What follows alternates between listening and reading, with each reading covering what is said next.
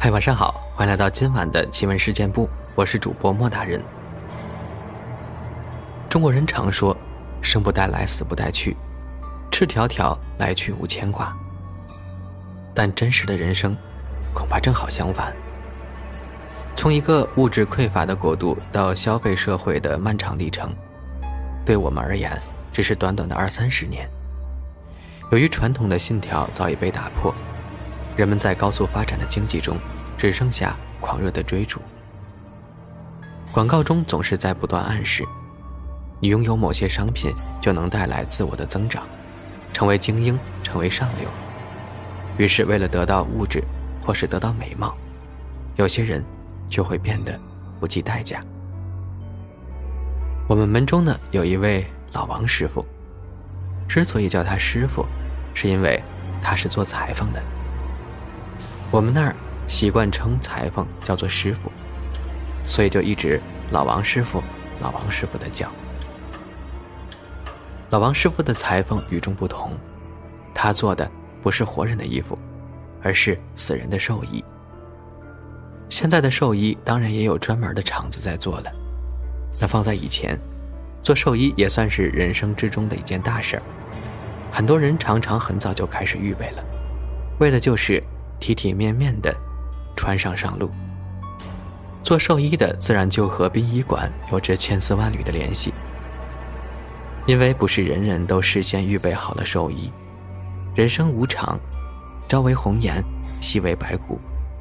有些人或是突发疾病，或是交通意外，或是很多很多种原因，什么准备没有就死了。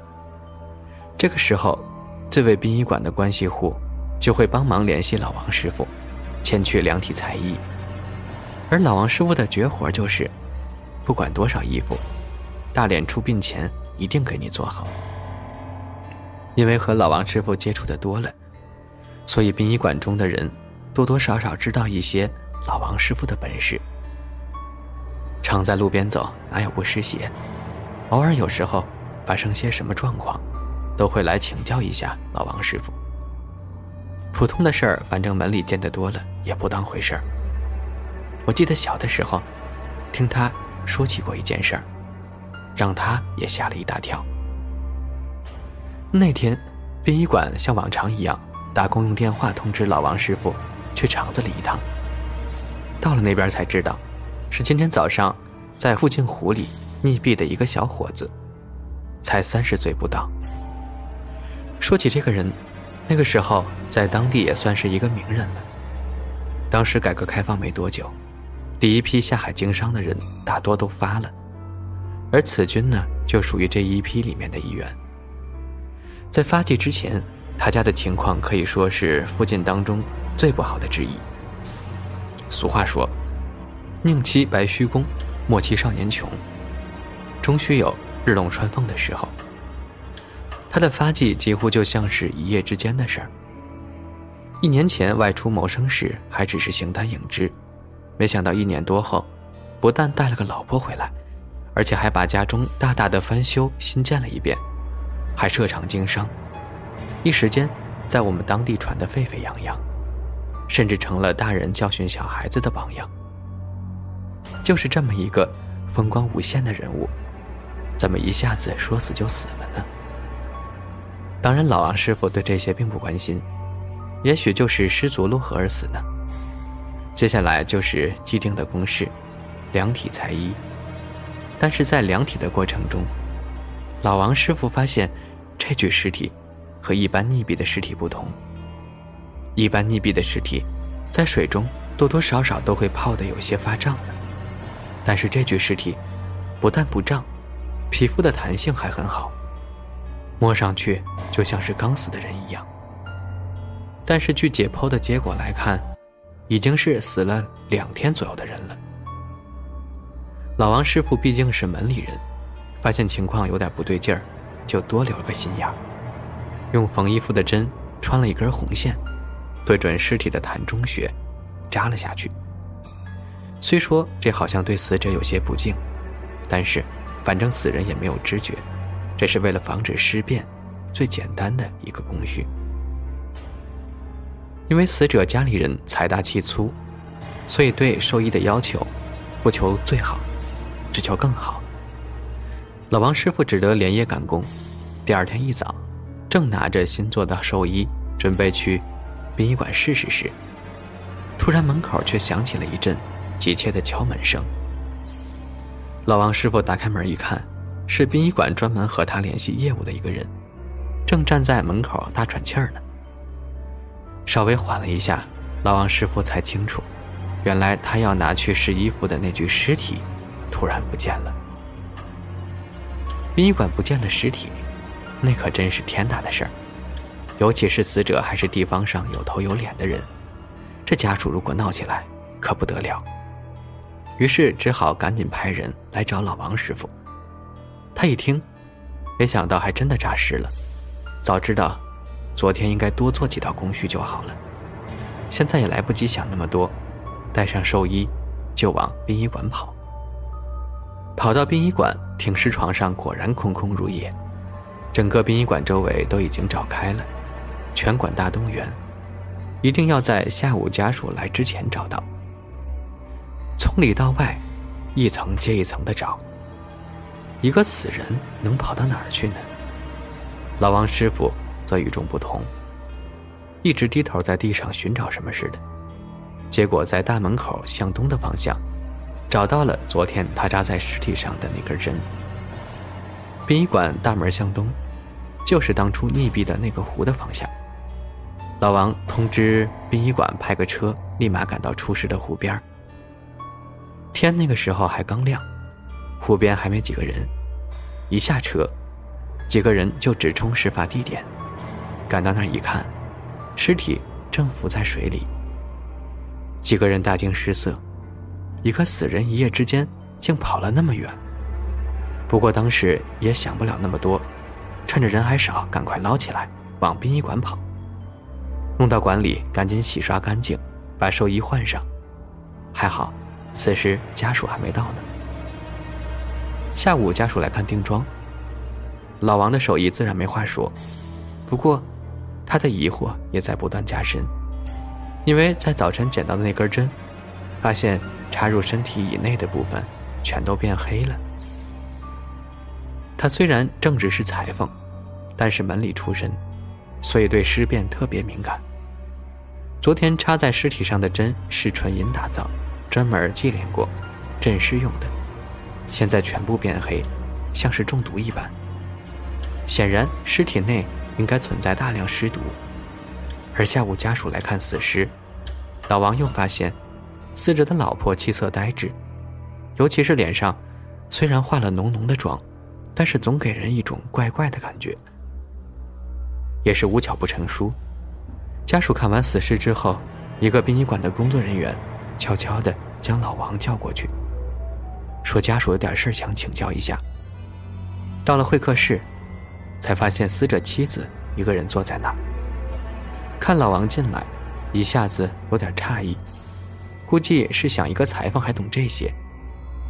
经过工作人员介绍，死者妻子才放下心来，将事情的经过娓娓道来。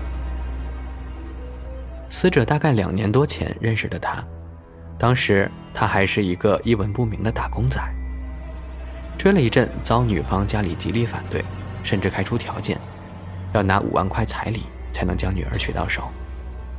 那个年代，万元户都可以算是富翁了，更别说五万块。对于一个打工仔来说，可以说是天文数字。于是，死者正要抱憾离开伤心地，转向其他地方谋生。可三个月后，死者又回到了原先打工的地方，而且还带着五万块回来。但与一般的小人乍富不同。有了钱的他，非但没有对女方父母耀武扬威，反而很诚恳的提亲、翻修房屋，一切做的都很到位。女方父母此时自然就没话说了，选个日子就把婚事办了。结婚之后，夫妻二人刚开始开了小吃店生意好了之后又变成了大饭店，最后还弄到烟草专卖权，做起了香烟生意。反正做什么都很顺。钱就像自己滚过来一样，拦都拦不住。赚够一笔之后，两人就回老家去了。可是时间一长，他发现死者身体越来越差，常常整晚整晚的夜不能寐。去医院检查也好几遍了，那个时候的医院，除了开些安眠药之外，也没其他药可开。渐渐还变得自言自语，常常一个人好像在和人吵架一样。最后离家出走三日，就死在了那个湖里。但这一切并没有因为死者去世而消停，家里接连出现异状，让女主人也感到不对劲儿。每天晚上好像家里都多了一个人似的，耳边也常常响起一些莫名其妙的说话声。她也不认识什么这方面的人，所以就来殡仪馆看看，能不能碰到一两个懂行的。那个时候还没像现在这样宽松，所以老王很谨慎。尸体自己跑了的事儿，自然不敢跟死者妻子说，怕追究起来出漏子。不过听他这么说，这个问题看来不是简单的自杀，不处理的话，说不定他妻子也会出事儿。表面上安慰了女的几句，不想给她造成心理负担，说是他自己思念过度，等追悼会开完，人烧了就好了。追悼会呢定在两天之后，还有两个晚上。怕这个尸体再不翼而飞，于是老王晚上专门留在殡仪馆看个究竟。其实白天听了死者妻子描述，大概怎么一回事儿，他也知道了。小伙子很有可能在哪个地方遇到了什么奇人异事，借了运。所谓借运，就跟信用卡透支一样，寅吃卯粮，将之后的福气预支到了现在来用。虽然可以起到一时的作用。但是对于之后的岁月，却会后患无穷。而借运的交换的对象，往往不是什么正神大道，比较多的是邪精鬼魅。看死者面相，本不像很有福德之人，看来这几年的暴富已经耗尽了他所有配额。现在死了之后，他肉身可能也作为条件卖给了对方。诈尸应该问题不是他本身。而是一直跟着他的那个东西，屡屡投水，可能是要借他肉身做些什么，这就不得而知了。五六点，等工作人员陆续都走了之后，老王师傅将穿在尸体身上的寿衣脱下，用黑墨在内部衬里画上镇压行尸的符咒，再用红丝线四纵五横的将尸体固定在床上。静静的等着夜晚的到来。时间一分一秒的过去了，一切都很正常。难道都是自己多心了？不是不到，时候未到。突然，床上的尸首好像长长的叹了口气，接着吱吱嘎嘎的抖动起来。不过好像被丝线压住，想起身而不得。老王一看，果然有古怪。还在犹豫时，缠身的红线竟一根根的崩断了。眼看着尸首就要起身，行尸起身，一夜猛过一夜。今夜要是压制不住，明天都不知道会发生什么。这个时候也想不得那么多了，直接爬上床，坐在尸体身上，拿出一个布袋套在尸体头上，一下子尸体平静下来。这袋子呢，老王平时拿来放自己针线，是他师傅传给他的，只是说能压制一切煞神一日一夜。具体为何，老王那个时候忙着学裁缝，门里的事儿不是很关心，也没有深究。没想到今日还救了他一命。但是，一日一夜还是熬不到开追悼会的那一天。于是，老王第二天一早就赶快找到殡仪馆领导。让联系死者家属，看看能不能在当天下午就烧掉。家属听到这个，当然不肯了。老王这时也不好再避讳，将情况一五一十地向死者亲戚还有妻子说了出来。如果不赶快烧，怕是先害家人后祸乡里，到时候谁都没办法。听到这步，家里人因为自己家里也发生了一些怪事儿。所以就勉强同意下午就烧了，但是开追悼会，头上套个布袋儿，总不是一回事儿。老王想了想，算了，这样试试看，叫人去他家里神坛上，把一面玻璃做的镜子拿过来。不多时，镜子就取来。